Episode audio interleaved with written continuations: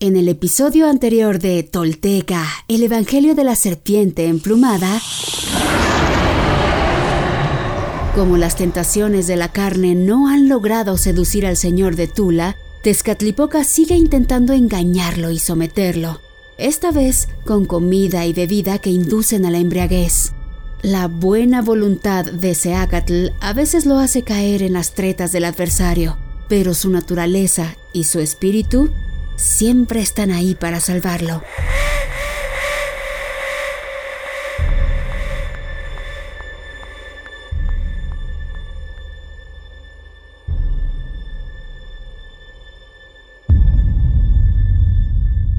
Esto es Tolteca, el Evangelio de la Serpiente Emplumada. Todo esto sucedió y los textos y códices dan cuenta de ello. Estos son hechos reales.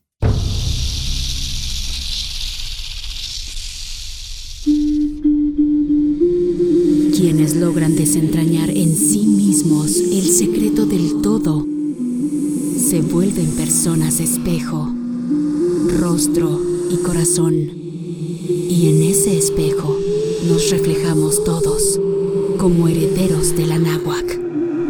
Pagnopatescatl nochitimoixcopinan. Toish.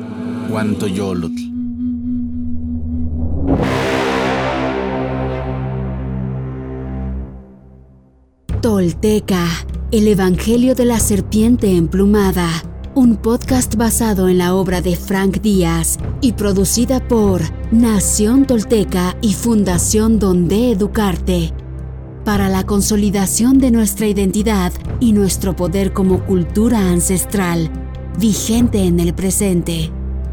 Producción y realización, Warp. Narración, Mardonio Carballo. Suscríbete a nuestro podcast y síguenos en redes sociales como arroba Nación Tolteca.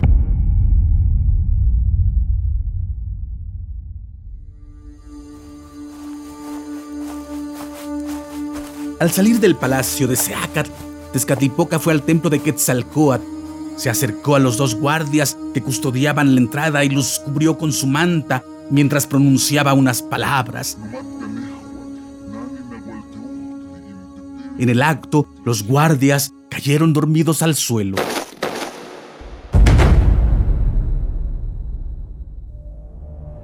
Entonces Tezcatlipoca entró al santuario y se dirigió a una gran serpiente de piedra que allí guardaban, la cual tenía incrustado en su pecho un espejo de pirita muy pulido, que los moradores de Tula estimaban mucho, pues creían que a través de él podían pedirle lluvias a Tlaloc.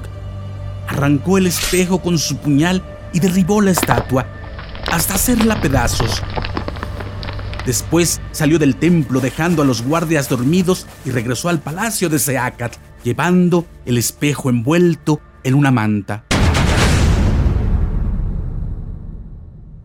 Despierta al penitente, ordenó a Ilhuin Mecatl. Ya es tiempo de darle su cuerpo. Cuando Seacat volvió en sí, Tezcatlipoca le dijo: Hijo mío, he venido a mostrarte tu cuerpo, pues es preciso que veas lo que le haces a tu propia carne. Mi cuerpo, ¿qué es eso? Muéstramelo, quiero verlo.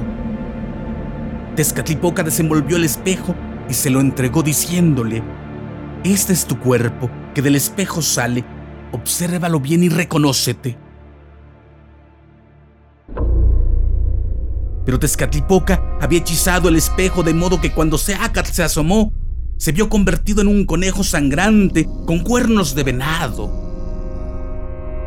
Lleno de espanto, arrojó al suelo el espejo y gritó. ¿Acaso así soy? ¿Podrán mirarme los seres humanos sin espantarse de mí? Antes huirán asustados, pues feo es mi aspecto pálida mi piel, ensangrentados mis miembros, viejo mi rostro y hundidas las cuencas de mis ojos.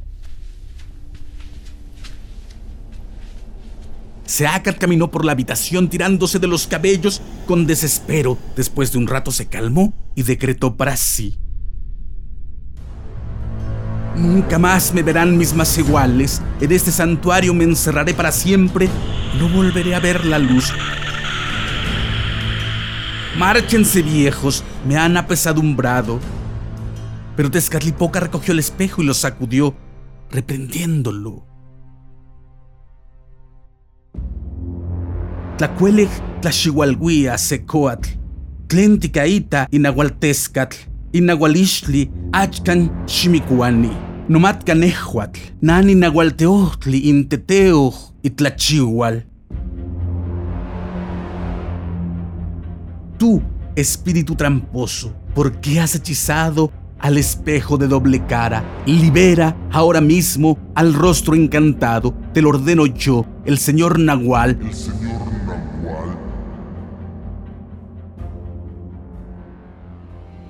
Continuación guardó el espejo en su morral y volviéndose a Seacat le amonestó. ¿Te viste feo? Eres así, puro lodo. Lo que embellece al cuerpo es apariencia. Cuando te llamen de la tierra del olvido, ¿Qué será de tus restos? ¿Cómo se verá tu calavera? Inútilmente buscas tu supervivencia con rezos, ayunos y pinchazos. Por ello tu cuerpo está asustado y tu corazón amargado. Te equivocas, penitente. Ese no es el camino del masegualistli, del merecer. Se asombró Seacal con sus palabras. Pero soy monje, exclamó. Yo debo penar por mi pueblo. Tus penitencias no llegan al cielo, replicó Tezcatlipoca. Tan solo lastima su regalo. Y ahora, en lugar de enmendar tu descuido, pretendes encerrarte en estos sótanos para morir en la oscuridad. Sé que has entregado tu corazón a tu trabajo, pero olvidaste el consejo que nos dejaron los antiguos. Cualtica islamatilistli, lo bueno es lo razonable. Entonces Tezcatlipoca echó su aliento sobre el rostro de Seacat, quien cayó en un sueño y se vio caminando por un estrecho sendero en la cúspide de una montaña, con un barranco a su derecha y otro a su izquierda. Al asomarse al abismo, sintió náuseas y estuvo a punto de caer, pero Tezcatlipoca extendió su mano y lo sostuvo, al tiempo que le decía, Tlachichiquilco, Inguiloa, Tlaltijpac, Nipatlani, Nipatlani, Ahmotlejco, Ahmotemoc, Ahmo, Maupochco, Ahmo, Mayehcan, Ahcampa Welli, Intlaupochco, Intlaitzcac, Sentlani. Si te desvías hacia acá, caerás. Si te desvías hacia allá, caerás ni para arriba ni para abajo, ni para la derecha ni para la izquierda. Evita los extremos, mantente en el medio, pues solo en el medio es posible avanzar. Regresó Seacat de su visión con un sobresalto. ¿Qué haces, anciano? Lo entenderás en su momento, le tranquilizó Tezcatlipoca. No calienta el sol cuando sale ni vuela el pájaro al nacer. Ahora conserva la calma, la belleza física es apariencia, y con apariencia la compondremos. Corre, Ilhuimecat, trae a Amantecat, el diseñador de plumas.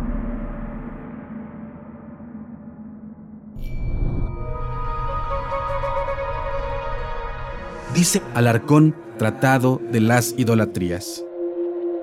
He aquí vienen mis hermanas, los sentidos mi condición humana. Una de ellas trae un ramillete de pluma florida, que es su respiración, el sacudidor de algodón con que me distrae, la cuerda con que me ata.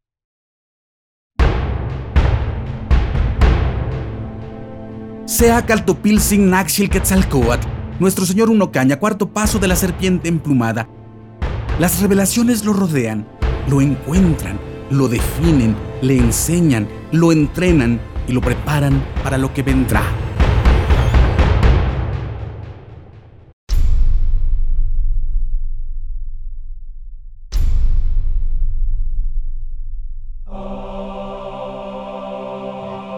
Hoy me pongo de pie, firme sobre la tierra. Al reconocerme, reconecto orgulloso con mi maravilloso pasado. Dejo atrás la mentira, las falsas creencias y la vergüenza que me fueron impuestas. Sí, estoy listo para tomar mi destino. Hoy, después de mil años, he despertado. Soy espíritu tolteca que jamás fue conquistado. Hoy reconecto contigo, Anáhuac, nuestro verdadero, grandioso y milenario origen, para que, desde ahí, unido con mis hermanos toltecas, caminemos erguidos en el presente y hacia el futuro que forjaremos. En mis manos tomo conocer y morar en el rojo y el negro. Intlili Intlapali en la sagrada sabiduría tolteca, tesoro de la humanidad, que hoy regresa y devela su legado. Un camino para despertar y evolucionar en un mundo que se ha quedado sin imaginación ni respuesta. Así, basados en nuestra verdadera raíz tolteca, incorporando los últimos mil años de avances y sacrificios de hombres y mujeres de todas las culturas, iniciamos la construcción de un futuro que sí es posible, deseable y esperanzador para la humanidad, el planeta y el universo. Sí, soy sagrado, soy tolteca, soy sagrado. He despertado y desde mi vulnerabilidad descubro mi verdadero poder Una vez más, mi corazón brilla en el horizonte.